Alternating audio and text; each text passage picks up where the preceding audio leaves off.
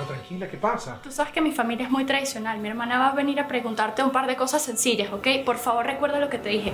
Fátima, Madeira, ese tipo de cosas. Pero lo más importante, no puede enterarse que no eres portugués, ¿ok? No puede enterarse. Ahí viene, ahí viene. Me voy, me voy. Chao, chao. Pero mami, ¿cómo me dejas aquí con tu hermano?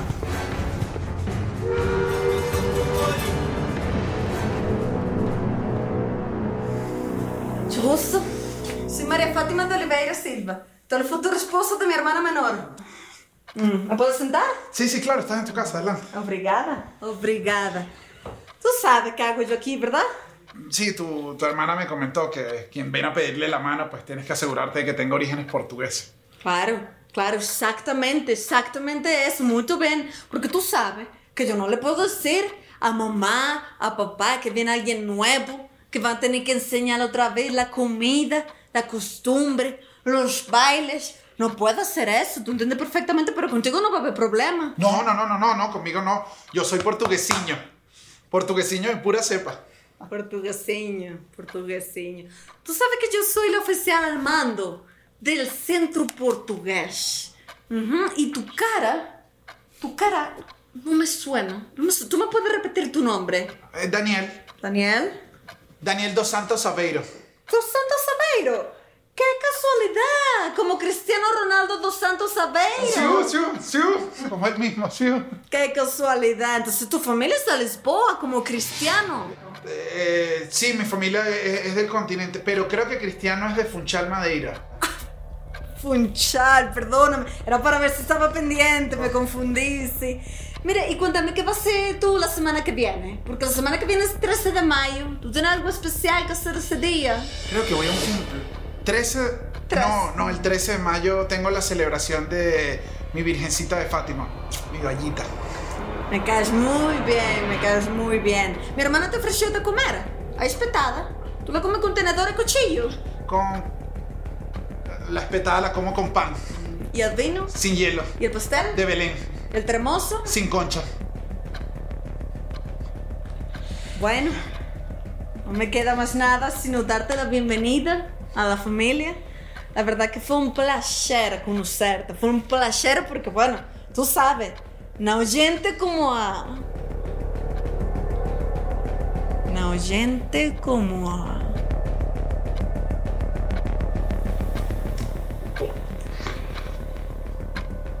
No gente como a... Como al Ciuchipego.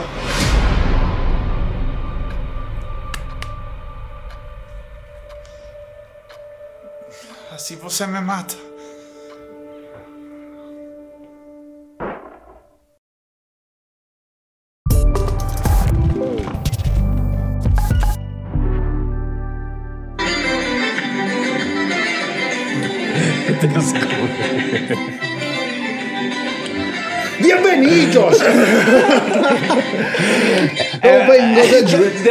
Sala. No, esto es ofensivo, chicos, creo que es ofensivo, creo que es ofensivo.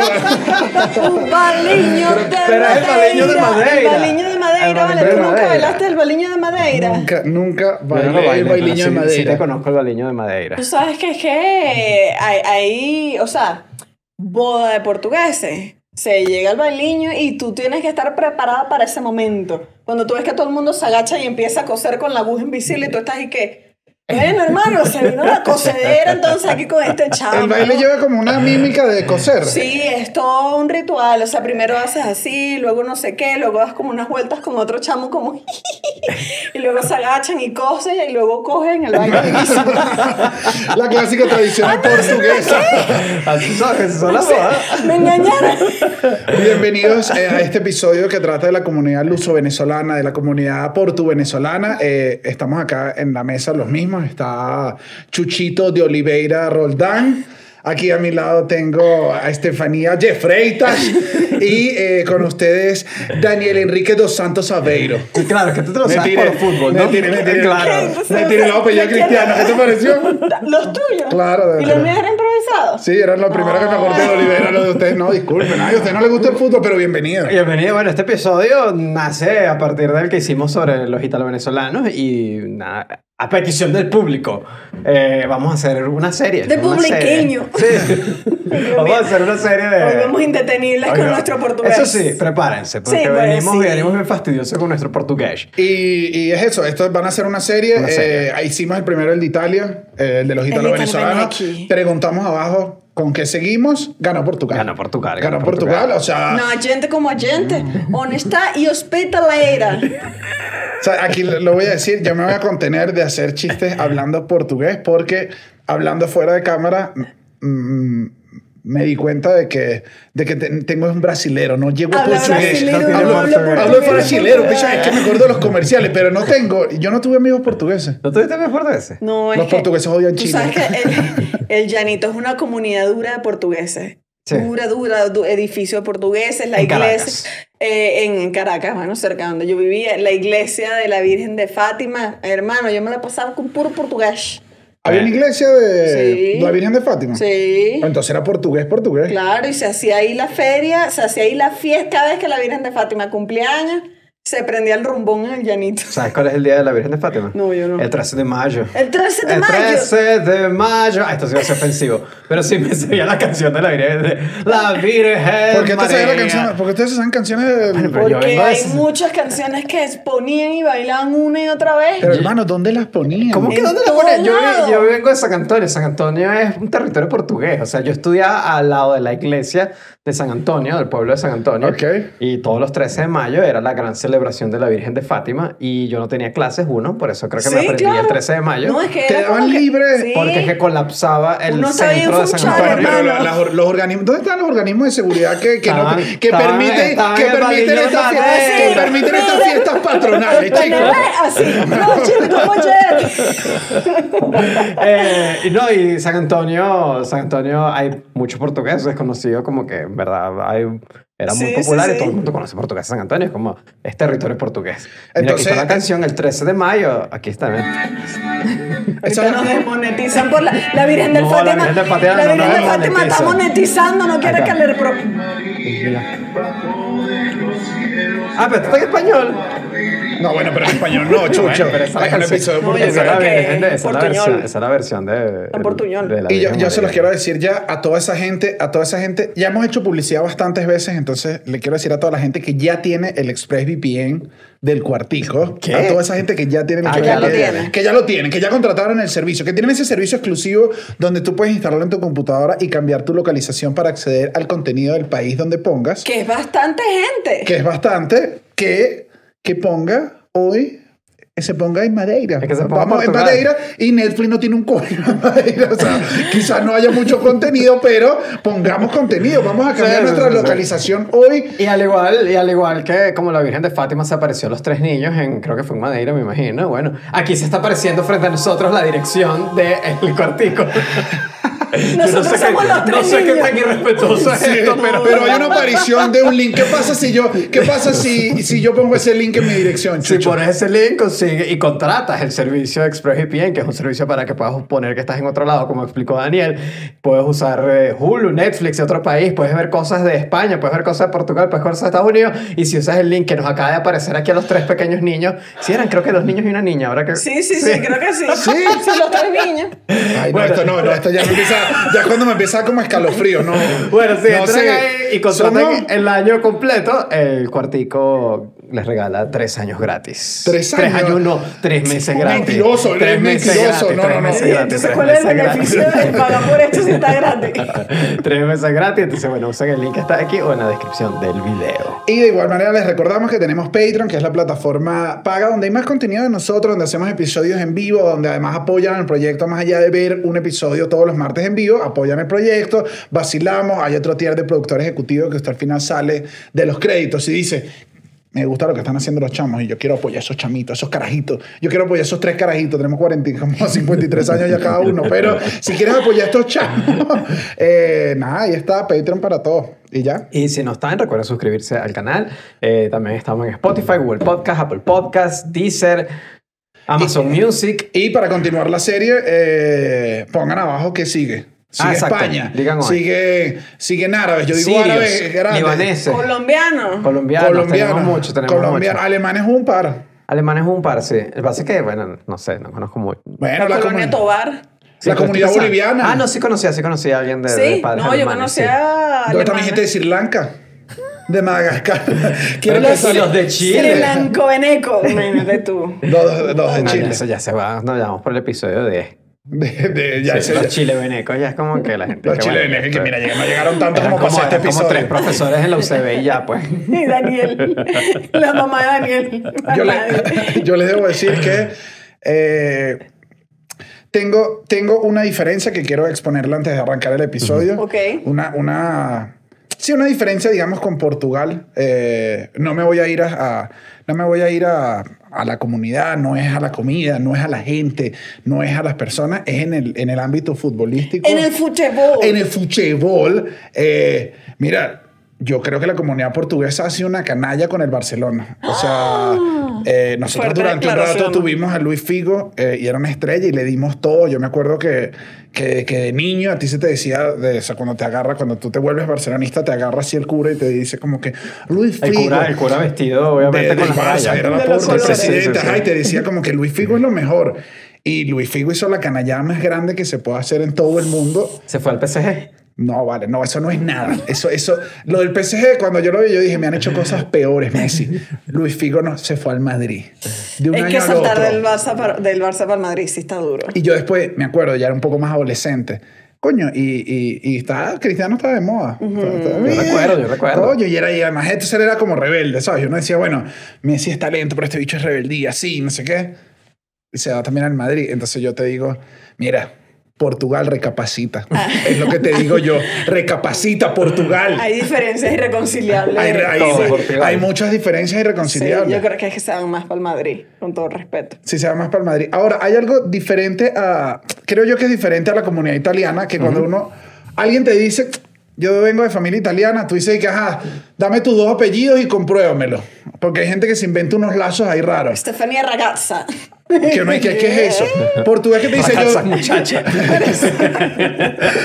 Pero portugués te dice, yo soy de familia portuguesa y es de familia portuguesa y ahí mismo lo nota. Es como, yo siento que es una comunidad como más. Es una comunidad bien unida, es una comunidad bien unida. Al, al menos en que lo que yo recuerdo en, en San Antonio eran como tres grupos principales de inmigrantes, creo yo. Creo que eran italianos, españoles y, y, y portugueses, eran como los tres. Y tú ibas a casa de cada uno y sí, eran como que, bueno, sí, tres mini, tres mini paisitos. Sí, sí, sí, sí. Eran ¿Sabes como que los portugueses era casi portugués. O sea, era, sí, todo el mundo era portugués. Mi, mi mejor amiga es portuguesa y, y yo, o sea, ella vivía en un edificio donde el edificio como tal era una comunidad portuguesa, Ok. porque todos eran portugueses. Era, era raro porque como de 10 apartamentos, 9 eran portugueses y uno era una, Y una no era el tuyo, que tú qué haces ahí.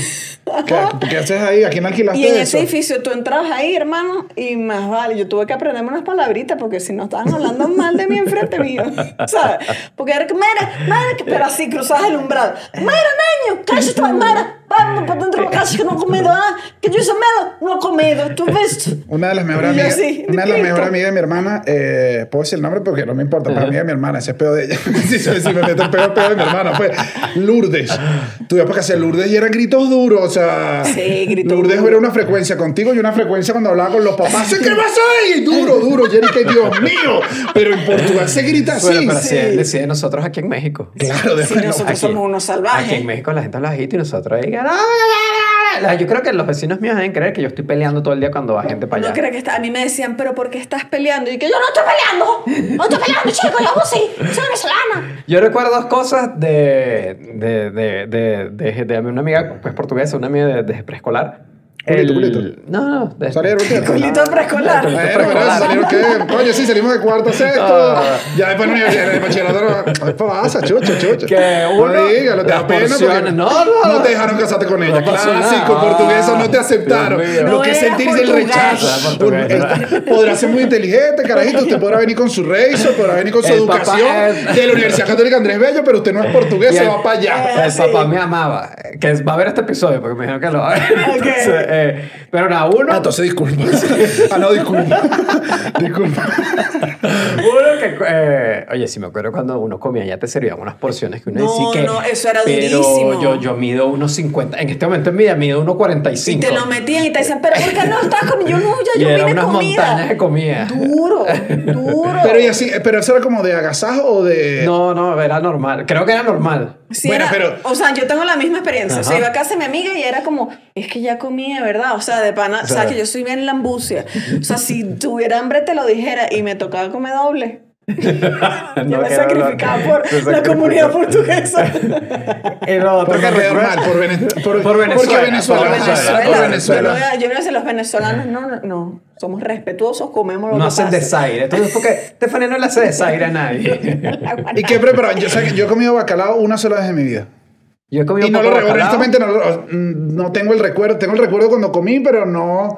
Es que no honestamente, cuando yo fui, ya, cuando yo iba, ya era una familia que tenía años establecida en Venezuela, entonces comían muy venezolano en verdad. Ahora, O sea, Sí, porque bacalao. también era, te pueden, pues, te puedes meter igual tu plato pasta, pero tu plato pasta gigante. Ajá. O sea, no necesariamente era un plato Milo, que Ahora. igual lo había. ah, Bueno, pero ¿qué les daban que ¿Quieren ustedes decían? ¿Quieren Milo? Cuando Milo. tú Yo vas sí a casa tenía una, yo sí tenía de una amigas cosa. portuguesas, no decías como. yo "Coño, era hagan- algo que yo llamaba las galletas de pupú. Eh, no, no eran de pupú. Ah, yo sé cuál tú Unas dices. galletas de miel, que eran duras, que son bien duras. Ajá. Esas galletas a mí me gustan bastante. De hecho, si alguien va para Portugal, es lo único que yo pido que me traigan. Ajá. Son galletas de miel. ¿Cuántos? Ciento y pico episodios para esperar que a una vaina le guste de corazón, ¿vale? Y le dice galletas de pupú. Tú eres un tipo tóxico, hermano, O sea, piénsatelo. O sea, que uno en Portugal le quiere comer, usted tiene galletas de pupú. Y que eso no se dice así. galletas de Sí, yo sé que son galletas de miel. Claro, pero mira el approach, o ¿Por qué le sea. galletas de pupú? Porque parece como unos pupusitos. como unos pupusitos pisados y secos. Cristo, El- señor. Yo Entonces, no, sé una cómo galleta. yo no sé cómo estás haciendo tu pupú. O sea, mi hago no es, no es seco de duele, miel. me duele así que... y sale una galletita. asqueroso, vale. No, chico, no, no, no. Pero las galletas de El miel me pastel de. Belén. Yo no, no, no lo probé mucho, en verdad, honestamente. También. Sí. Era como un, como un, Como un- como un poquecito como de natilla, Ajá. por ponerle un, un nombre. Y era una cosa espectacular. Ah, no, pero ahora que me acabo de acordar, en verdad, si después más de adulto, cuando estábamos en, trabajábamos en Macaracuay, que ahí quedaba al lado el, el centro portugués, era el que quedaba ahí, ¿no? Más Claro, o menos más cerca. arriba. Más arriba. Al lado, justo había una calle chiquita, yo no sé si todavía existirá, había un restaurante portugués. ¿Tú nunca Ajá. fuiste a ese? No. Ese era, de- era, era, era un lugar que no sabías mucho que era un restaurante. Es de estos lugares que Místico. vas y sabes que es un Ajá. restaurante portugués. Yo nunca había probado comida portuguesa así propiamente. Y me acuerdo, fui con una nutria, eh, no me acuerdo qué más, fuimos un grupo para allá y bueno, y mira, comí una, una delicia. Una Una espetada No, era, era, comimos, creo que fue lechón con no sé qué. Comimos una cantidad de comida No, y todo sí se come divino. divino, Se sí. comía bastante, bastante, bastante bien. Ahora, pero ¿cómo? ¿De dónde, de dónde arranca este Sí, cuento? hablamos, o sea, hablamos. no, no, no, no, no. Nosotros vinimos aquí Solo para- que hablamos, no, la comunidad portuguesa, comida divino. Bueno, comida, comida, comida, yo, también, comida. yo también eso y tuve las revelaciones para este episodio. Una de las revelaciones que me abrió la mente que yo hice, ¿sabes? Como el meme, me convertí como, me puse más inteligente fue el... Yo dije, ajá, pero ¿qué hay, qué hay en el día a día? Yo, como, ¿sabes? Venezolano a pie, ¿qué podía yo decir? Eso es de Portugal. El central madeirense. No, bueno, claro. Bueno, de Madeira, el- el- Madeira. madeirense. Yo Estás central- haciendo una estefeinada. Claro, pero. Madeirense. Marico, te apuesto que la gente va a poner abajo. Sí, sí, ¿Qué? sí. Yo tampoco. Porque la- el comercial no decía madeirense, decía. No, bueno, pero es que no, ya tenía mucho tiempo. Decía central Pero madeirense. Delgado no hablaba portugués. Mira mejor por menos. No decía central madeirense, ¿sabes? O sea, ellos se escondían para. la- a mí me lo disculpa, Portugal, pero se El- escondían la publicidad. Igual el Shisho Gama. El show, El el Excelsior show Gama. Son tres, Excelsior Gama, el Unicasa y el Central Madeirense eran, son creados por El familias Unicasa es el único que uno tiene la duda porque No, no. No, pero sí, al principio era sí. una No, sí, sí. casiña, era una casiña, pero por un tema comercial. Pero sí, mira, el, el Central Madeirense fue creado por la familia de Sousa, Macedo, de Abreu y da Corte. Eran cuatro familias portuguesas. De Madeira. De, eh, de Madeira abrieron un, un primer, un primer abasto, un, ah, sí, me imagino que era Claro, un abasto. Estoy y seguro que en. San Martín, en Estoy Caracas. seguro que algún descendiente de esas familias no, del no, cuartico, no, estoy cuartico. seguro Ah, porque ver, pero eso era como una Bueno, y legión. quedó en unos reales, pues, porque debe tener plata, me imagino. Patrocinado ¿Oíste? por Central Madeirense. Era además como, me los imagino además como una mesa Ah, no, claro, como, no, no, no, como una, una tabla de panadería a las 5 de la 3 de la mañana, antes de abrir. Claro, antes de abrir, mira, antes de abrir, uno tiene una canilla así dice, vamos a formar mejor en un supermercado y un poder así de madera. Dios, Yo no sé hasta qué punto este, este episodio va a ser racista, muchachos, pero bueno, No, vamos no, a darle. Pero es que todo positivo. No, pero Sí, ¿cuál sí, es- Estamos haciendo chistes Sí, sí, sí, positivos. sí, sí. ¿Cuál es la historia? Yo voy a arrancar con. eh, siempre las migraciones, o cuando llegan como grandes grupos a, a- a lugares, siempre es como. Siento yo que son por oleadas o responden a un momento. En la época, igual hay indicios de que hubo portugueses en la, en la época de la colonia, porque Sí. obviamente. Estaban todavía ahí, bueno, No, bueno, estaban para Brasil, pues. Claro, estaban en, en Brasil haciendo locura y samba y lo, tratando de mantener a los brasileños que se levantaban en unos palacios y de repente volteaban. ¿Y ustedes cómo van allá? Y los españoles están esta dura también, ¿sabes? O sea, había una conexión. Qué manera tan positiva de ver la colonización. Sí, no, o sea. No, bueno, pero ellos andaban en eso. O sea, los por- eh, portugueses además son. Portugal es un pueblo.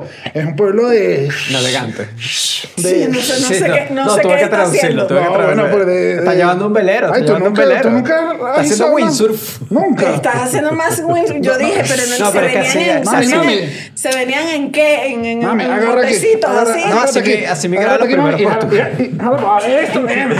Lanzó el teléfono. Algo se cayó completamente. Ahí está, ahí Sí, está. pero en las primeras llegaron como en, en, en, en las, o sea, los primeras oleadas es muy, muy vieja en Venezuela. Que son los. Eso, en época colonial. En época colonial está el tema de, bueno, es que tenemos, muchachos, tenemos un estado que se llama Portuguesa. Portuguesa. sí, sí, Claro. Que porque el fundador de Guanare en estado portuguesa era, fueron varios fundadores y uno de los fundadores, varios portugueses. me dejó loca. Eran portugueses, sí, yo no sabía. Eh, esto viene también, es el nombre del estado viene, al parecer, eh, de un río que se llama Portuguesa, donde murió una portuguesa y por eso le pusieron ese nombre. Era la esposa de don Melchor Luis. Ok. Que era, estaban en los navíos. Que estaban como en el. Vamos a. En el. En- en- estás en la época, era, es en la época de. Época de donde estás, hermanito, donde llegas, eso es tuyo. Y que bueno, don Melchor, si usted llega para allá, eso es suyo. Y que dale, nos vamos para Guanare. Y en una de esas, la chama se va. No. Ahí queda. Y bueno, no, no, Tampoco eso. sé qué tan, qué tan, ¿Qué qué tan grande es es, no, qué tan grande es el río Guanare, pues.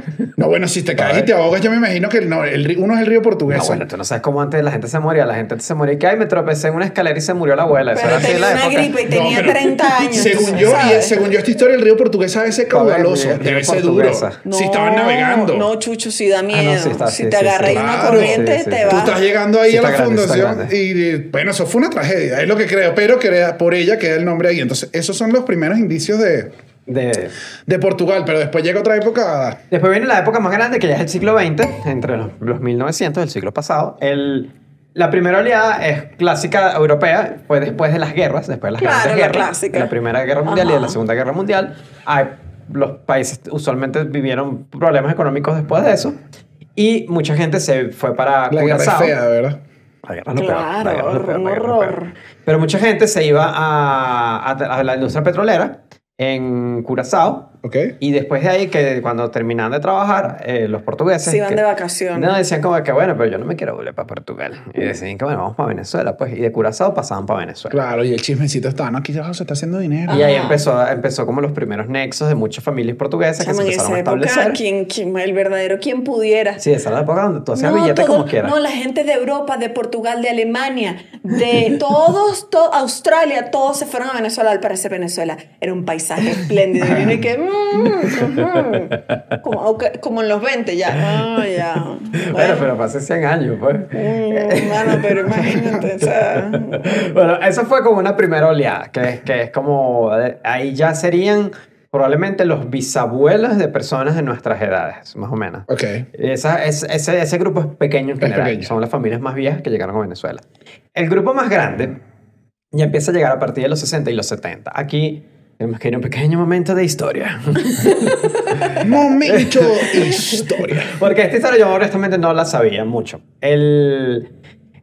Portugal tuvo un dictador famoso que se llamó Salazar. Eh, Salazar estuvo por varias décadas, eh, bueno, tú sabes, dando, dando, dando ahí a la gente. Bueno, Cosa de dictador. Dictatoriando. Cosa dictadora. Dictador, ajá. Y tuvo sus altos y bajos económicos. Entonces, en los bajos económicos, la gente, la gente también decía como que, mira, ya tenemos un primo en Venezuela, vamos para allá, vamos a darle.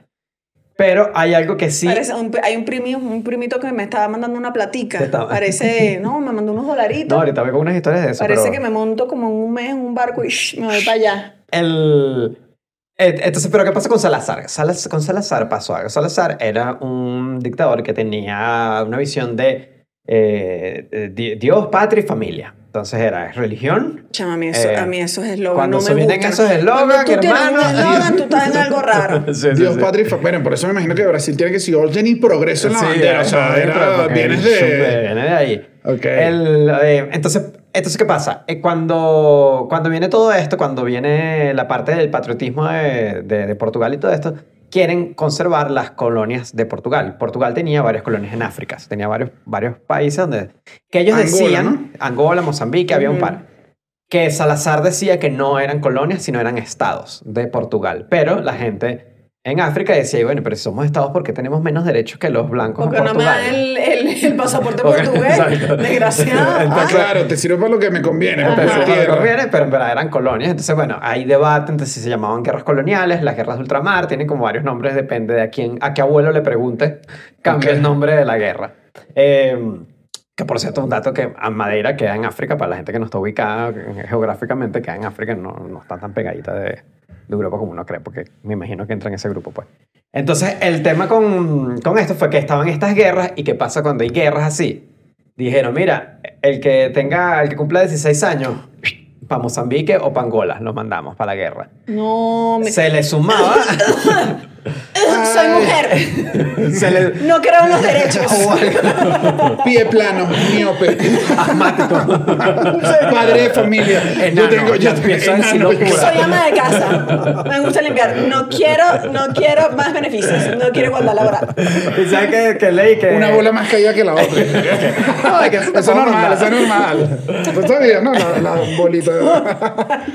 Bueno, el pero eso es estándar, Eso es pues. estándar, eso es estándar. Pero- Igual que las mujeres tienen Bueno, un peso más bajo que otro, ojo. No, no, ya. Los, los, o sea, los 12 años Igual que las ser mujeres, que hay mujeres que tienen más pezones que otras. No, puede Hola, que un seno sea más grande que otro en general. No, hay unas que. No, bueno, es- que puede peso, tener un seno más pequeño que el otro. Ay, mira, no me vas a explicar tu madera, No, princesa. o sea, no. Te aseguro que, te aseguro que las estudio más yo. ¿De qué estamos hablando nosotros? De Salazar Salazar, Salazar y la Salazar. historia en Portugal. Salazar Slytherin. Salazar les dicen, ¿y qué pasó? J.K. Rowling vivió en Portugal en el 93 porque daba Ay, cursos agarró de el inglés. nombre de De Salazar. hecho, el- la hija que tuvo, el hijo, no sé, fue con un portugués y agarró el nombre, fue Salazar. O sea, el nombre como del Salazar malo, del, Slytherin. viene de un Viene de un dictador. dictador, Sí. de dictador, Claro. sí. O sea que si J.K. Rowling hubiese estado en otro lado, Pero es Slytherin, llamaba- es Nicolás, es Nicolás. Slytherin.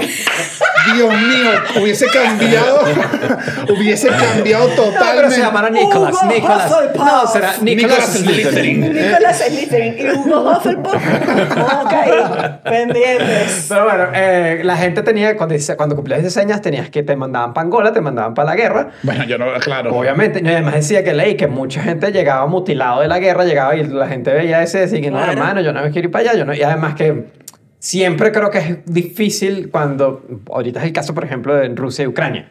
Mucha gente todavía no ha pasado, todavía no hemos llegado al momento donde en Rusia digan, miren, ya no va el ejército, sino ya va todo el mundo, ya van los hombres mayores de 18 años, van para la guerra. Ahí es cuando la gente se pone más abiertamente antiguerra. Claro. Entonces, quién sabe, aquí sí no conozco lo- la información, pero probablemente mucha gente no sentía como demasiado dura esa Sí, guerra nada, porque sí. son unas guerras coloniales, pues, o sea, es como que, ¿sabes? Sí, sí, sí, sí, no. Entonces la gente empezó a, a, ir, a irse. Entonces es cuando No, tengo un viajecito. Se va el. No, Que además estás- tengo un viaje Si programado. estás metido en una guerra, además estás metido como en peos de economía, estás Ajá. metido en mucho peo. Además le estaba generando gastos al país. Recordemos también Madeira, que es la mayor cantidad, eh, que es el lugar de Portugal, la isla de Madeira, donde más son, de donde son la mayoría de portugueses en Venezuela, son de Madeira, porque además Madeira sufría más económicamente que continente, como le llaman, que, que Portugal continental. Ok. Que es como Lisboa. Que hay, pe- que hay pequecito. Porto, Eso, nosotros hicimos nuestra investigación con puros amigos portugueses y ahí Hay roce entre... hay roces. Entre Parece que- continentales- roces. Parece que los continentales están mojoneados, me dijeron. Están Me mojoneados. dijeron. Sí. todos los- también, también aquí, yo soy de Madeira. O sea, si, me tengo, si tengo que declarar que sí soy No, bueno, yo continental o de Yo soy de Madeira. Claro, yo soy de Yo Funchal también soy de. Madeira. Yo Además, también. yo una vez fui a Lisboa, tuve una noche en Lisboa. Y fue como que no entiendo nada, hermano. No, no, me, no me siento aquí. No sé, o sea, o sea, además, ¿sabes qué? Estoy con Cristiano Ronaldo, ¿vale? Que Yo eso estoy, fue- yo estoy con Cristiano. Eso fue, lo, eso fue lo que nos dieron todos, que era que, que la gran venganza de, De Madeira. de Madeira fue dar a luz a Cristiano Ronaldo. Porque Claro, es que todo, prócer. todo Portugal Al continental prócer. tuvo que meterse la lengüiña ¿sabes? en Sí. el niño y decir, bueno, no puedo, nació allá, ¿qué vas a hacer? ¿Te acuerdas? Que- Nosotros trabajábamos en, en un edificio eh, que en uno de los pisos había un restaurante que era atendido por un portugués que siempre estaba pegando grito duro. Pero excelente lugar, ¿eh? No, Era- era excelente. nuestro lugar, era las empanadas, yo extraño las empanadas, Las de empanadas, corazón, sí, o sea, sí. y además su esposa era amiga de mi mamá, pero entonces estaban así con su dinámica portuguesa y uno llegaba y uno estaba ahí como en un pedo portugués y un día, hermano, se ha guindado la fecha, a la fecha de Cristiano Ronaldo. Y esa fecha estaba ahí grandísimo con la Virgen de Fátima, estaba la Virgen y Es la Cristiano. Virgen y Cristiano. Los ¿eh? Son o sea, era una cosa que era, o sea, había que ver- venerarlo. Sí. Aquí les voy a meter este pensamiento en la cabeza. Si Cristiano hubiese nacido años antes en todo este peo, lo más probable es que Cristiano se hubiese ido a Venezuela. O sea, Wow, Cristiano sí. tenía un montón Bueno, de pero a hermanos. Cristiano Ronaldo le Cristiano- gusta, le gusta Venezuela. Yo Cristiano- no sé qué Ah, pasó. Hay un tuit de Cristiano y la yaca, ¿no? Hay un tuit que dice, a Claro, mí me pero encanta la Cristiano debe- yaca, yo escucho gaitas en Navidad, Sí. me encanta la yaca, el Pero es que bollo. la retroalimentación, se- nos dijo gente para este episodio que en Madeira ya hay unas panaderías con el concepto mucho más parecido a la que era la de nosotros Claro. en Caracas y claro que Cristiano, Sí, sí, sí. Cristiano Cristiano en diciembre en Maracaibo 15. Cristiano Bueno, pudo haber sido, en vez de Arango, pudimos haber tenido a Cristiano. Con todo que- respeto a Arango, oh, muy bueno. oh, un prócer también, o sea, ya, tampoco es eso, Arango. Ay, tú tienes mal sentido del humor. volviendo, volviendo a Salazar y la guerra, entonces, ¿qué pasaba? Cuando todo el mundo eh, llegaba a los a muchos padres que ya eh, pa- los papás, esto lo cuento con casos de amigos que pregunté de, de que, que son hijos Tu portugueses. culiño, tu culiño. Ya no tienes que decirle amigo, tienes todo el episodio Eh, llamando a la amiga. Bueno, amigo, Bueno, que el papá lo sepa. Que el papá sepa que le chocaron el cachito. No, acá además no. le, tocaron, un pastelito a la niña. Chuchiño, Chuchiño le agarró cosas de la panadería sin permiso. Entonces, cuando estas personas, cuando los, los hombres eh, tenían hijos, por ejemplo, uno de ellos podían, los podían mandar a la guerra, cuando tenían hijos que estaban a punto de cumplir los 16, ya decían, miren, que hay que sacar los hijos de acá. Entonces pasaba eso, pasaba de, se montaban en barcos y se iban a, a Nos Venezuela. vamos. Esa es otra característica. Portugal es una nación eh, naviera, naviera se dice, naviera. Creo que sí. Eso es lo que digo, es han- que está lleno de han costa, tenido- pues. han, tenido- han navegado toda la Marítima. vida, marítima, han navegado toda la vida, es como que está en su sangre, entonces como que no tienen tanto trauma con el viaje en barco, no tiene, es como algo de la cultura, entonces cuando se El pone equipo de feo, fútbol de Madrid se llama Marítimo. O sea, ¿Ah, sí? sí, sí, sí. ¿Ah, sí? Claro. entonces cuando se pone fea la cosa, todo para el barco y... Que hubo un y equipo con ese nombre, con Marítimo también en Venezuela y jugó Libertadores. Y, O sea, sí. Ah, bueno, capaz estaba Bueno, pero es que está lleno, es que está lleno de sí. mar, pues. Sí, sí, sí. Exacto. Entonces, bueno, de ahí es donde vino la, la, la oleada principal de portugueses en Venezuela. Cuando de incluso habían en, en Portugal, habían anuncios, aquí tengo uno, que mostraban cómo Funchal Guaira e Curazao. Guaira y Curazao. Un paquete rápido. Y eso era para que, bueno, para que piraras para Venezuela, obviamente, y que llegabas a La Guaira, pues, o La Guaira o Curazao, te ibas para allá. Y te vas con la certeza de Carlos Gómez, compañía anónima. o sea, igual no era una, igual no era una agencia de viaje. No. Te está yendo con un pana. Mira, África, Brasil, Venezuela, América. Entonces, sí, había como anuncios en prensa portuguesa para, bueno, para... Mira la compañía, la compañía colonial de Compañía de navegación. Tú sabes que ahorita que hablo portugués voy a. Voy No, a No, no, no, va, ya va, ya va. No, no, no, mamita, ya va, ya va, ya va, Quiero que, quiero que te corte. No, no, no, no, no, no, no, no. Princesiña, debe, Se debe. dice falar. Uno, uno falar. Y no, usted no está falando nada. No, no, escucha esto justamente. Tú sabes que en Venezuela, voy a contar esta anécdota en la mitad pero había muchos chistes de portugueses en programas de comedia venezolanos, ¿sabes? El clásico, la señora, qué sé yo, estos programas donde salían portugueses. Y había una señora con unos rollos que se le decía, ¡Ney! Y el marido le decía, mira que yo puedo ir con mis amigos, ¡Ney! Y yo empecé con ese Ney durísimo jurando que yo, decí- que yo era una portuguesa. Y empecé a decirle a mi mejor amiga, Ney, mira que hay que hacer la tarea, Ney. Y un día se arrechó y mira, te voy a decir algo. No, en portugués no se dice name. Se dice now. Y yo, ¿qué coño? Entonces ese programa. bueno, pero también tú te estás educando con chéverísimo. Claro, pues. te estás educando con que Yo te ríes. jurando que la televisión venezolana me estaba educando y yo me dio pena. Dije, pues te pido una disculpa desde el pueblo venezolano por nuestra falta de respeto. Y ahora sirve otro platico más. Que, que sí siento que los programas de comedia venezolana, o sea, el- era de los clichés más grandes, el, el portugués lo, lo estereotipaban como Sí, bien sí, clásico, que el único, como que la única característica que yo digo no es, o sea, si, si pasaba era lo que tú decías, que era un clásico en sitio de portugués, que ellos estuvieran peleando entre ellos. O sea, yo iba a la Candelaria a comer empanadas donde en el señor portugués- Elías, y el señor Elías te estaba operando la empanada mientras le estaba gritando a la esposa que era una prostituta y la esposa le estaba diciendo que no era. Y, y Eric, si saben que el portugués no es tan distinto, ¿no? O sea, estoy entendiendo que hay. un- Y se gritaban duro, duro, pero igual la atención al cliente me sorprendía. Como la atención al cliente era premium a pesar de los gritos del mostrador para claro. adentro. O sea, ellos sí ¿Te decían del mostrador para adentro. Claro. El panadero amotinado era Eh, eso. Para la gente que tenga menos de 25 años. Sí, porque estoy dando una eh, referencia ahí. busquen en YouTube el panadero amoti- amotinado, que yo creo que es una joya de la comedia Una joya de la venezolana. comedia. Un programa- era de cámara escondida. él no falleció hace poco. Sí, sí, sí. sí. Eh, y él era, era, o sea, era como que tú llegabas y le decías, era cámara escondida. Me das un cachito y te lanzaba así un pan francés, entonces eso lo cae. Y la gente se quedaba como todo ponchada y coño, había similitudes con algunas panaderías. Bueno, entonces, ¿qué pasó además? Además, también, además de la gente que estaba viniendo de, de Portugal y todo esto, en Venezuela había la política de puertas abiertas a los inmigrantes. Obviamente, Que como lo lo dijimos- en el otro episodio, episodio- era puertas abiertas casualmente a gente que fuera blanca. Ajá. No, bueno, estaba el eslogan Sí. que lo dijeron, eh, lo dijo además Marcos Pérez Jiménez, mejorar la raza. O sea, Sí. estaba la locura de mejorar la raza y era que, que lleguen europeos el que quiera. Sí, había esa visión en Venezuela. Obviamente, no estamos diciendo como que- No, no estamos de acuerdo, pues, pero, eh, Pero era- era, era lo que a estaba fact, pasando, era lo que estaba pasando. Y además pasaba que Salazar era anticomunista y Marco Pérez Jiménez era anticomunista también. Entonces, Ah, Entonces eran manados, eran- dictadores manados. eran- bueno, había un fin común ahí. Sí, había ya, un fin común. ok. Claro. Entonces, Claro, cuando se tomaban, se que- tomaban, se tomaban un como Un roncito un ron- diplomático. un roncito, estaban con un roncito, anticomunista, anticomunista, y gritaban los dos así. Y decían, claro que sí. Entonces, por eso, durante todos esos años, hasta el. De hecho, se acaba, la, la política se acaba en el 58 con la caída de Pérez Jiménez. El, eh, llegan muchos, muchos portugueses. Ahora, hay dos historias diferentes. Hay una historia, la historia de migración formal, que esto creo que lo podemos entender ahorita muy bien. Depende cómo hem- hemos migrado diferentes venezolanos. Claro en- que en sí, los América. que lograron irse en avión, los que tuvieron Exacto. que caminar kilómetros y kilómetros. Bueno, estaba la versión de las personas que se iban con, eh, con el gobierno, que recibían ayuda del gobierno venezolano.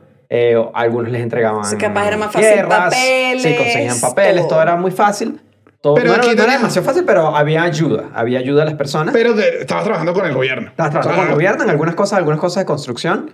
De hecho, en, hay un libro que usamos para este episodio, me lo recomiendo si les interesa el tema, se llama Travesía de la Esperanza, además está gratis en internet, de Froilán Ramos Rodríguez, y, cuenta, y tiene extractos de prensa. Entonces Ok. hablan de un trabajador que estaba en las obras de no sé qué, que era portugués, sufrió un accidente. Entonces ahí como que más o menos tú Claro, sabes hay un registro cómo de lo que estaba la pasaba. gente. Ajá. Ya. Entonces ese era un grupo. Ahora, había otro grupo que era el que llegaba ilegalmente a Venezuela, Ah, claro, pero este grupo, en este grupo estaban también lo que dijimos en el otro episodio, los italianos que llegaban Los de, la construcción. construcción. Ajá. Ok. En- y están los que, los que llegan de forma ilegal, que también fueron muchas partes de los portugueses. Tampoco aquí no tengo ningún tema porque imagínense, pues. Bueno, o sea, No, bueno. imagínense. No sabremos. La inmigración ilegal. Ah, Chicos, entonces- todos hemos pelado, no se preocupen. Aquí le digo a sus abuelitos, lo entiendo. Entonces, los que llegaban de forma ilegal sí sufrieron más problemas, evidentemente. Porque llegaban y eh, podían ser víctimas de trata de personas. De hecho, era algo normal en la comunidad portuguesa que te pasara. O podías Ajá. conseguir trata de, de venezolanos y también podías conseguir trata de otros portugueses hacia otros portugueses. Ok. Entonces, eso era obviamente una visión mucho más dura. La gente que la vio feo, que, ¿sabes? Se quedó de repente sin nada, vivían amenazados. Por ejemplo, había reglas de trabajo diferentes. Si había manufactura de ropa, por ejemplo, si eras una trabajadora venezolana, eh, no te pagaban tus días y te pagaban, tu, te pagaban como una trabajadora normal. Si eres trabajadora portuguesa, eh, te pagaban solo si cumplías las metas en un tiempo muy estricto. O sea, obviamente era una explotación. Entonces, si no llegabas ahí, no te pagaban. A la venezolana sí le pagaban en, en si, cum- si También éramos maléficos a veces, ¿no? Bueno, imagínense, exactamente. Los venezolanos a veces nos gusta que, que ay, que somos Nosotros una- lo recibimos Ah. con los brazos abiertos y sin ponerle ni un Que no solo somos todos, ¿eh? o sea, pero. digo, no somos, pero sí no, no hubo somos gente todos, mala pero también. tampoco hay que negar la Sí. otra realidad. que- Claro, pero entonces también. llegó, o sea, llegó un grupo que llegó con la- una mano atrás, como dice la. Sí. O sea, llegó. También siento eso yo, que si Madeira viene a. Estaba, mm, es una isla, viene con todos estos problemas. Obviamente, la crisis era dura. O sea, Sí. te vienes con necesidad dura. Es como Te vienes que. con necesidad Y dura y acepta, obviamente... aceptar lo que haya. Y la gente se aprovecha cuando ve gente necesitada, pues, o sea, eso es un clásico. Entonces, bueno, de, Vene- de- para Venezuela llegó principalmente gente de Madeira, es como de Funchal, eso es el número uno de todos los lugares donde vinieron los portugueses en Venezuela. El segundo grupo venían de Aveiro y el tercer grupo venía de Oporto. Eran como las tres ciudades principales de donde venían los portugueses. Sí me explicaron que los de Madeira en Venezuela se juntan con los de Madeira. Bueno. Bueno, tú me vas a perdonar. Pero lo que yo he visto, venezolanos le gusta juntarse con venezolanos. Sí, sí, sí, sí, sí. O sea, uno te No, lo pero- critica, pero- uno bueno, lo pero- critica en Y caraqueño que le gusta juntarse con caraqueño, maracucho Eso. le gusta juntarse con maracucho, Sí. gocho sí le gusta juntarse con todos. Aquí sí lo voy a, lo voy a Sí, defender. sí. Gocho los más simpáticos. Pero es eso. Pero uno también se sectoriza. Sí, entonces como que eso, de esos eran los tres grupos principales. Ajá, ¿y cómo empiezan entonces a adueñarse de toda la... eh, la- Adueñarse. ¿Cómo, cómo- Adueñarse de- ¿Cómo se convierten en el, en el imperio de la distribución de alimentos? Bueno. o sea, ¿cómo... En, en, en, en, en los jefes de la panadería. Bueno, lo que pasó justamente, bueno, con el tema de la panadería. Eso es lo que yo quiero saber, hermano. Yo vine a este programa a grabar hoy porque yo quería saber, porque yo a veces me arrecho y digo, que este pan no sabe los panes de los portugueses, entonces este pan está malo. Si no sabe Portugal, está malo. Bueno, para el do- año 2000, eh, leí un número que 80% de las panaderías del país eran o fueron creadas por un portugués. Ok. eh, o el dueño era portugués. Entonces sí, evidentemente, las panaderías eran un rubro que estaba de los portugueses. Entonces lo, lo que pasó es que eran familias que llegaban usualmente sin nada, o con muy poco dinero, y tenían que crear un negocio de la nada para, bueno, para sobrevivir. Claro. Entonces creaban lo que eran negocios cercanos a la gente. Era como algo que era así de, no sé de dónde vendrá, pero era como lo que se hacía. Entonces lo principal era panaderías, supermercados, cafés, bares o licorerías. Eran como esos cinco rubros principales. Bueno, y abasto, o sea, yo meto como supermercado Porque abasto. por mi casa había, vamos para casa Pablo. Sí, sí, sí, es que era usualmente los que después se volvían, como ese es el ciclo de un, el ciclo natural, es un abasto, supermercado, hipermercado, cadena. Claro. Yo Esa creo es que como el- la, la evolución de un mercado. El, ¿Cómo es que se llama? Siento yo el, un gran manado me dijo de, de esto y ya lo pongo en perspectiva y que claro, llega una migración que viene sin billetes, porque entonces hay dos grupos, los que te vienes con trabajo acá, que además vimos en el episodio pasado que fueron más italianos los que se vinieron acá porque había como una conexión ahí más dura. Entonces te vienes acá, te vienes mucho más pelando y lo que me decía era que sus abuelos decían como que es que, es que aquí no trabaja. O sea, lo que, que, Chamo. que nos pasa, no, Qué no, que no ¿qué nos igual. pasa? ¿Qué nos pasa ahora? ¿Cuántos? Esto lo sabe, disculpen la gente de otros países, pero uno de los venezolanos dice, no, aquí los venezolanos somos los que trabajamos. Claro, porque llegas... Cuando llegas Porque llegas cuando llegas, cuando llegas con un hambre, y él me decía, cuando llegas con hambre de migración, era como las panaderías y todos esos lugares se formaron, era Por las ganas de crear capital. Claro. de, de- de crear plata y de buscar negocios donde era como nadie va a abrir este negocio, nadie se va a parar a las 4 para amasar el pan, para tenértelo listo cuando tú vayas a la oficina, Porque tú venezolano. estás en tu como- o sea, en tu ¿entiendes? comodidad, en tu zona de confort. Porque tú estás en tu país que, tiene- que se hizo millonario porque descubrieron petróleo. Hermano, no estás moviendo ese Ajá. culo. Y los portugueses dijeron a mover ese culiño. Y entonces empezaron a... a- Tiene todo el sentido. Claro, era, era con... Entonces por eso lo que, lo que crearon fueron como estos negocios que, que, que, que creo que por eso todos tenemos, tuvimos contacto de algún tipo con portugueses, con familias de portugueses, con, Y que- porque todos, al menos o había Sí. una panadería, un supermercado, un abasto, Sí, o sea, sí, algo Porque creo yo que si, si, además, la mayoría son de madera. Creas una comunidad. Ponle que los que no son madera, bueno, tienen afinidad porque son, son todos portugueses. Y cuatro familias que de repente se vinieron con un poquito más de plata forman eh, Central Madeirense. Los de allá tienen otros alimentos. Es y que, mira, pero ponme a vender eso en la panadería, pues. Por eso es que Claro. también la panadería de Venezuela es una panadería que tú dices, esto es un supermercado. ¿Qué? ¿Por qué hay tanta vaina en esta panadería que... Mermelada, jabón, tres que cachitos. Ni en Colombia son así. Pregunté, dije, era- no son así. panaderías. No, ni- no, a, mí me, a mí me duele. Yo quiero que sepan que cuántos años tenemos ya de emigrados. Cuatro, Tres, cuatro. cuatro, cuatro. A mí me duele no conseguir una panadería Sí. como mi panadería, que es mi panadería portuguesa. O sea, yo Porque entro y digo, el concepto es es, que este. esto no, no es. Ahora, el, eso sí me explicaron, que el, la, con- o sea, el pan pan es una mezcla de varios lados. O sea, hay un par de panes que me dicen que son de Portugal. Uno, aquí este puede ser debatible, eh, sobre todo, qué sé yo, con un francés creo que podría ser lo más debatible. Me dijeron que el pan campesino era portugués. Ok. Que, y los panes con granos. O sea, los panes con granos, que es una cosa portuguesa también. Pero la Aquí no pastelería, sé. ninguno de los dos. La Por pastelería tira más para la francesa. La francesa, sí. Nosotros La también tenemos panes franceses. Tenían la charcutería, podías comprar porque la panadería Sí, que son más español. son más español, te podías tomar un cafecito que era de sentarte afuera a comer algo, se empezó a hacer como un... Pero el, el, el área es una panadería portuguesa. Eso sí me dicen. En Portugal, si tú vas, la panadería es como la panadería. O sea, es una panadería. Claro, el área de O sea, panadería. la panadería en Portugal es como la panadería Ajá, venezolana. que como panadería. No la panadería, no hablo del pan, hablo del local. Ah, ok, la sillita. Como el El, establecimiento. el local, el la establecimiento cosa. más así. Y que ahorita en El Portugal... establecimiento donde unieron todas las aplicaciones. Ajá. Es, el iPhone, el iPhone de la panadería. Unieron, Al continente europeo. Ponme allá al francés, ponme allá al español, aquí el portugués, estamos aquí todos, hermano. Exacto. Ya. El- Claro. hay un... Ellos reunieron todo eso. Fue Exacto. eso. Eh, es esto y Ajá. te lo entrego. Que yo, que por eso yo busqué y eh, que si el, el cachito. Yo dije, este episodio, y dije, no, ese cachito es portugués. Eh, no, y el No cachito venezolano. eh, es, es venezolano. O sea, es, es una derivación, mira esto, que ya agarró su propia personalidad, pero es una derivación del pan de jamón. O sea, Bueno, el, tiene pan, sentido. el pan de jamón que lo vimos en el episodio de Navidad era como un pan que habían creado con un montón de cosas que era caro porque lleva aceitunas que son caras. O sea, era un pan caro.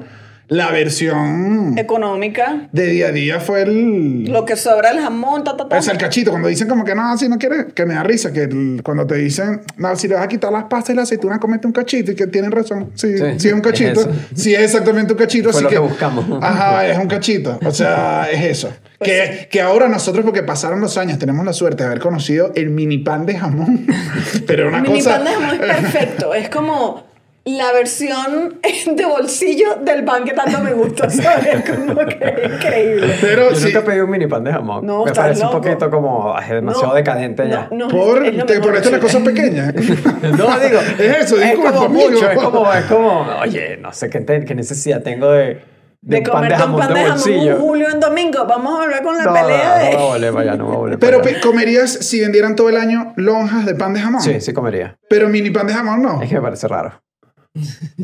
Sigamos con el programa, Sí. Pero, pero, pero, pero en general eso, para resumir eso, es que la panadería, o sea, lo que consideramos panadería portuguesa fue una mezcla, o sea, Eh, digamos que los portugueses lo que tuvieron fue la habilidad de organizar lugares de encuentro, además porque eso sí pasó, que los portugueses recibieron se llevaron muy bien con Venezuela en general, porque a pesar de ser, eh, creo que aquí no me equivoco, son una comunidad bien cerrada en cuanto a con quién te vas empatada, peos familiares, lo que digo, del mostrador para adentro son bien cerrados, pero hicieron espacios donde uno iba a desayunar, donde Sí. iba a tomar el café, donde... Eso estaba interesante que en un texto de Mark Dinnen, que se llama el, trans- el transnacionalismo y los inmigrantes, y habla de que el éxito de la migración portuguesa en Venezuela específicamente fue de que era eso, de que creaban espacios que eran portugueses, o sea, porque eran espacios portugueses donde, exacto, está la imagen de la Virgen de Fátima, está es un espacio que es se están gritando, se están gritando con la esposa. Pero- o sea, cuando te están sirviendo, se están gritando. Claro, que es un espacio pero portugués. es para, es para los habitantes de Venezuela, entonces como que se unen,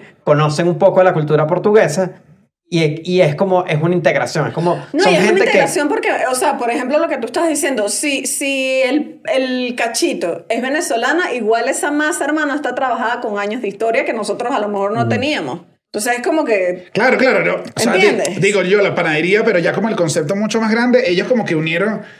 Ah, en ese O sea, momento había que migración sí de todos lados, española, o sea, Exacto. teníamos todo y ellos dijeron, mira esto, aquí está todo. Que, Este o sea, es el resumen. bien, lo uno contigo, lo uno así queda esto. O sea, también no Porque es... ahora, ¿qué se come en Portugal? Me dijeron, se come este tipo de pan que se llama papo seco. Popu, Eh, papo seco. el popu checo, ese pan que escupir no te comes. Ese- ese pan es mío. Amarillo. Ese pan soy yo. Porque me dijeron que, por ejemplo, este es el pan clásico de Portugal y en Venezuela no se come. Pero es eso como, como- este es como el bolillo aquí en México. Es como el bolillo, sí, Como se la parece al marraqueta en bolillo. Chile, no sé. No sé. El de nosotros es pan francés, que es una baguettecita. Es una baguettecita más... Sí. Entonces, ese es, el, ese, es el de, ese es el que se come allá. Entonces, ¿qué es eso? No es como que el pan era un pan portugués, sino el espacio. El espacio. Claro, pero entonces, eh, ah, no, que eso es lo que te digo. Entonces creo, crean la panadería y entonces, a, a este yo especulando, pero ¿cómo termina un anaquel con pasta, mayonesa, salsa? Claro, porque tienes... Porque tienes el amigo, del, eh, tienes el amigo algo. que importa alimentos al mayor, eh, No, no, no, Tenían no, no. tomados como rubro, o sea, y fueron que- creciendo. Y que también te empiezas a integrar porque aquí honestamente hemos visto que llega un venezolano, monta una arepera, empieza a vender las arepas conocidas por todos, Reina Pepea, la pelúa, la cifrina, la no sé qué, y de repente te aparece una arepa de tacos al pastor. Es como que logras una integración con la, con la gente Con de país, aquí porque necesitas vender también. Ahora, Necesita la mayoría del- de los portugueses llegaban a Caracas. Es algo que, que está reseñado en todos lados. Casi todos llegaban a Caracas porque llegaban por La Guaira. Algunos, se, los que se iban desde Curazao, podía que cayeran en Falcón o en Zulia eh, o en Puerto Cabello. Era, como, era como en sala. Pero la, la gran mayoría llegaba de primero a Caracas. Hacía algo de dinero en Caracas y muchos se dispersaron hacia otros lados. Mucho... Ale una- nos contó que esa fue esa su mira se medio literalmente se iba moviendo hacia donde fuera más barato pues era Ya. como que hiciste dinero Maracay sabes y, y allá se iban y siento yo que esa misma ida me hizo que Sebastián me dijera que en Mérida él conocía muy muy pocos portugueses y que él, él como merideño cuando oía el chiste de que todos los panaderos son portugueses él se reía pero eso no era algo En su realidad. Y- y- o sea, en su realidad eran como gochos que se fueron a Caracas, vieron la panadería y se la llevaron a Mérida. Pero nunca estaban atendidas, o sea, era igual, me decía que era igual, pero ese concepto de... Del uh, portugués. Era como un chiste medio importado de, de Caracas, donde el 80% de los dueños de las panaderías eran portugueses, pues. El- Quedé loca. un lugar, un centro que yo no sabía que era grande de portugueses es Barquisimeto. Es una de las ciudades que tenía más portugueses porque están las industrias básicas, las, no las industrias básicas, las industrias mm, de producción de comida, de cosas. Entonces eran empleos que llegaban con facilidad y trabajaban allí.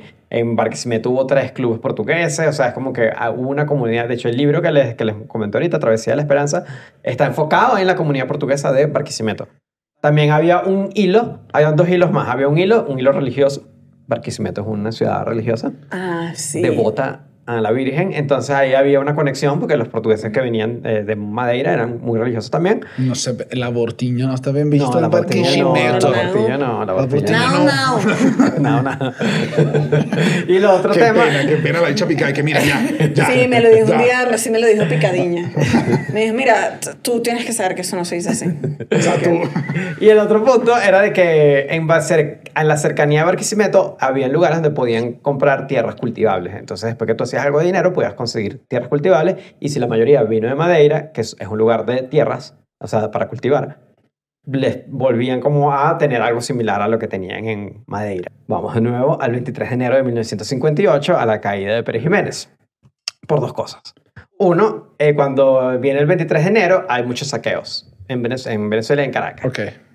Quien sufre principalmente, bueno, principalmente, pero uno de los que sufre también en, Venez- en Caracas y en parte de Venezuela fue la comunidad portuguesa porque le saquearon los negocios. Bueno, si era el 80% Claro. de lo que se saqueó fue por... Sí. Entonces incluso Portugal se Qué quejó. pena con Portugal. Qué pena, se, Se quejó. quejó. Sí, Portugal se quejó, pidió indemnización por, por los daños, pero obviamente bueno, Venezuela y, y- Estamos en eso. Estamos en eso porque... Ah, estamos- claro. estamos Es, por- es que no vieron, no vieron venir esa, esa dificultad de los negocios de alimentos. No, no, que no. si se te iba para abajo el país se iban a volver Ajá. loco. Entonces el, pasó eso pa- y, y sí se quejaron y sí eh, historias me, me contaron así, familias le llegaron y le dijeron, sabes, me saquearon y muchos les pasó y fue- no es que fue que lo saquearon, fue que se acabó el negocio, o sea, tuvieron claro. que arrancar de cero otra vez después de los saqueos.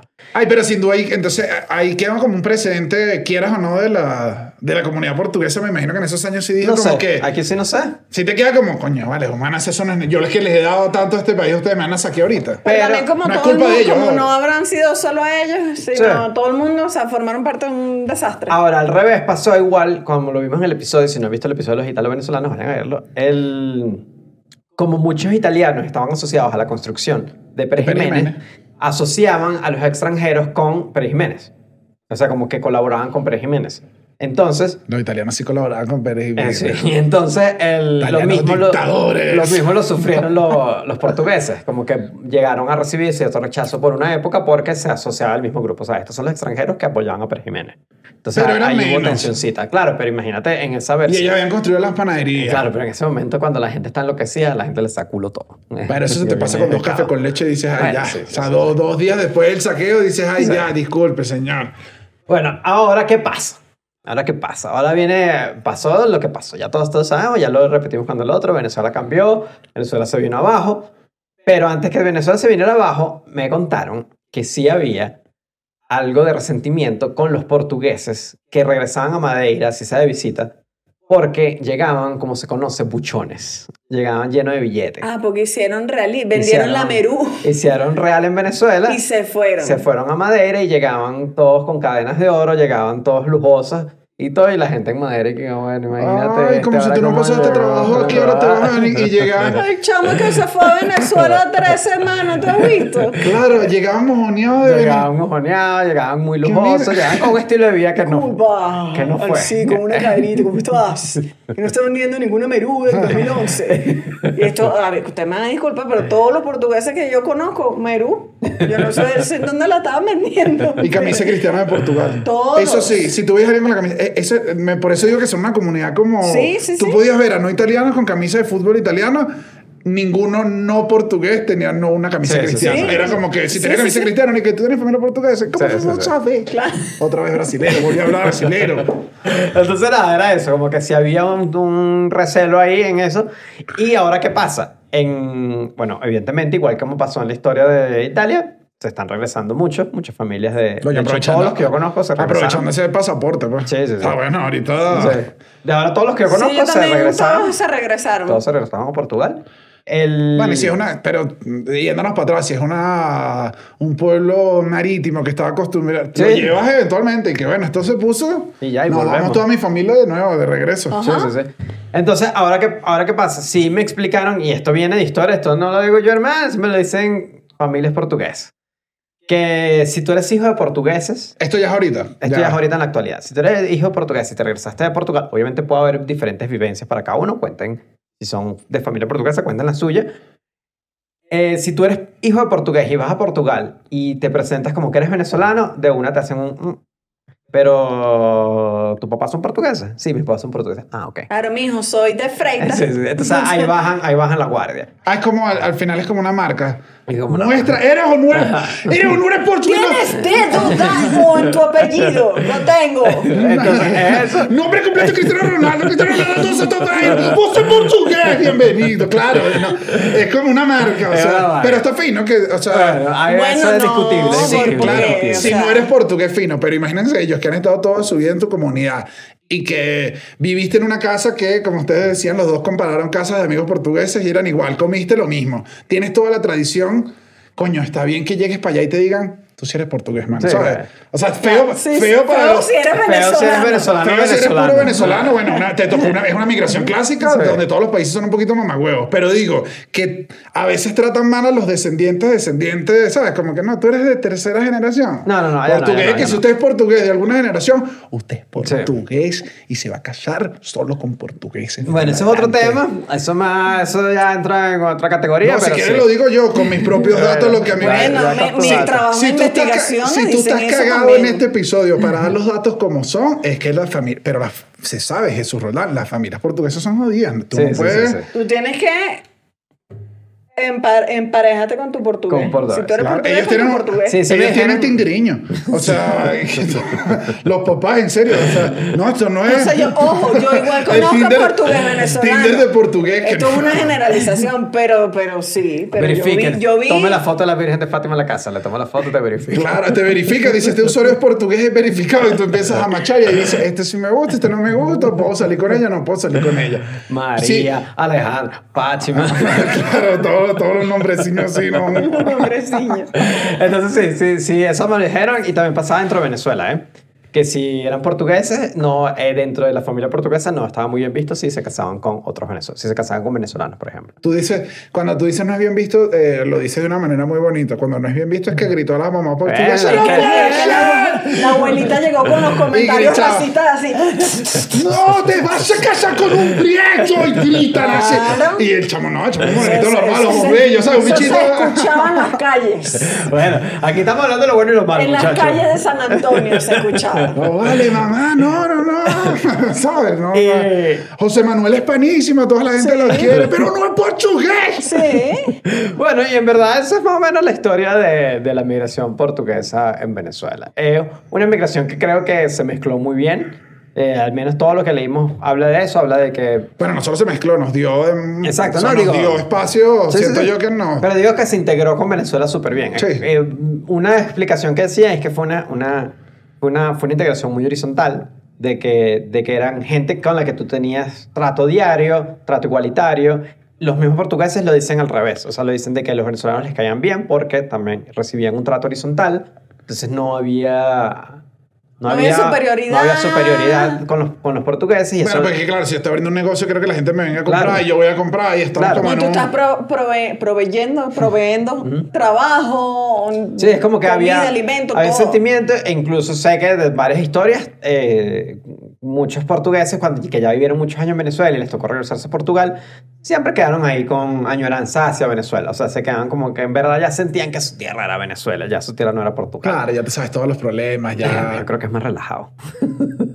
Sí, yo me O imagino. sea, y- es más relajado. Estás en la playita. Y si tanto se vinieron de Madeira, me imagino que entonces Madeira es igual de relajado, ya estás en tu No sé, relajado. aquí sí no sé. Aquí sí, aquí No sí, sé. aquí sí no sé. No sé, no sé, no ser- sé, no sé. Debe ser más No relajado, sé. pues las cosas de isla. Ustedes nunca han ido a Margarita, las islas son más relajadas. Las islas son O más relajadas. Las islas, no, es que estás en locura, Sí, creo sí, yo. sí. Bueno, esto es lo que creo. Pero, entonces creo que sí fue una inmigración positiva. Sí, fue, fue positivo. O sea, no digo que hay unas negativas y positivas. Digo que este fue bajo Se unió conflicto. bien, se unió bien. Creo que, más allá de que obviamente aquí va, mucha gente puede tener historias de que sí, te fastidiaban de portugués. O sea, te fastidiaban por tu nombre o por tu algo. Pero bueno, es como que... No es por nada, pero creo que es algo que sufre cualquier inmigrante. O sea, es como que... No, y cualquiera. Sí, cualquiera. O sea, eh, también el venezolano, el venezolano jodedor. Bueno, al venezolano le gusta mencionar un montón de cosas Sí, sí, sí, características de las personas. Pero el resto, nada, positivo. Trabaja, hecho- bueno, eso sí, todo el registro es que todo el mundo trabaja 12 horas, 15 horas, 16 horas, no paran de trabajar. Bueno, hermano, Y si por me- eso hacían billetes. Si me pongo la Más mano trabajadores que los italianos. Aquí lo digo, aquí lo digo. Aquí lo digo. Muy bonito los ojos de los italovenecos, pero trabajan más los portugueses. si me pongo la mano en el corazón, es también lo que, lo que estamos hablando. Sí, de migrantes. los venezolanos que hemos, los buenos, los que hacen el bien, es trabajar como loco, trabaja todo el día, trabaja toda Sí, hora. sí, sí, sí, sí. Entonces, Bueno, entonces este, este fue el episodio. Les recordamos que tenemos Patreon, donde es una plataforma que pueden ayudarnos si les gusta para que sigamos haciendo estos episodios para ustedes. Tenemos episodios martes, todos, episodios los martes en vivo, todos los martes. Martes de nuevo. ¿Cuántas veces voy a decir martes? Eh, sé. Y ya tenemos Patreon que van a salir ahorita al final, un tier de productor ejecutivo. Yes. Eh, y yo creo que no nos queda más que despedir este, a este episodiño. ¿Tienes, ¿No tienes una musiquiña? Ponte ahí un valiño. con Valeño Madeira. Pero no, no tienes otra, no Pero sabes. no, Es que no me sé otra. icónica. O, o no agente como agente. ¿Cuál es esa? No letra. agente como agente. No, agente. No agente como agente. Pero esa es de alguien que nos va a desmonetizar. Ay, seguro. Ah, no, pero por la versión karaoke. pues, Eres Jorge Terrera. Jorge Terrera. Jorge Terrera. Jorge. Nos vamos a despedir como si estuviéramos en una verbena. Ah, bueno, eso no lo dijimos, por cierto. Claro que lo- La lo- feria en Guarena. No, yo sí sé. los por- es que honestamente creo que los portugueses son demasiado organizados. Sí, sí, O sí. sea, Yo- yo habían vi- como cuatro.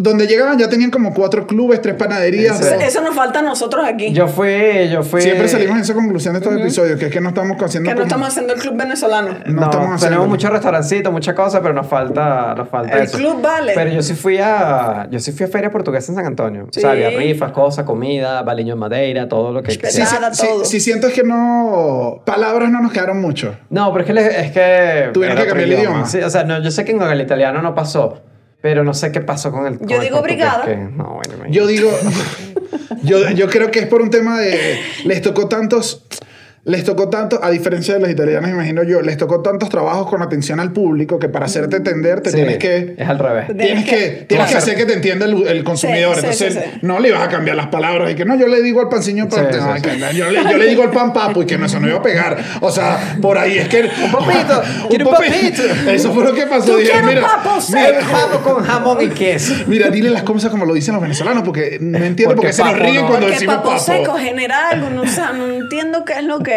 No, no, va. Señores, muchas muchas gracias. por este episodio. Que si se preguntan si ha terminado, ¡sí! Este episodio terminó. Con Baliño Madeira, con una canción que hasta, no es. Hasta la próxima. Esto no es el Baliño Madeira, muchachos. Aquí debemos estar cantando. Da Holanda, Inglaterra, Bélgica, Suíça e França. Ver essa de minha terra.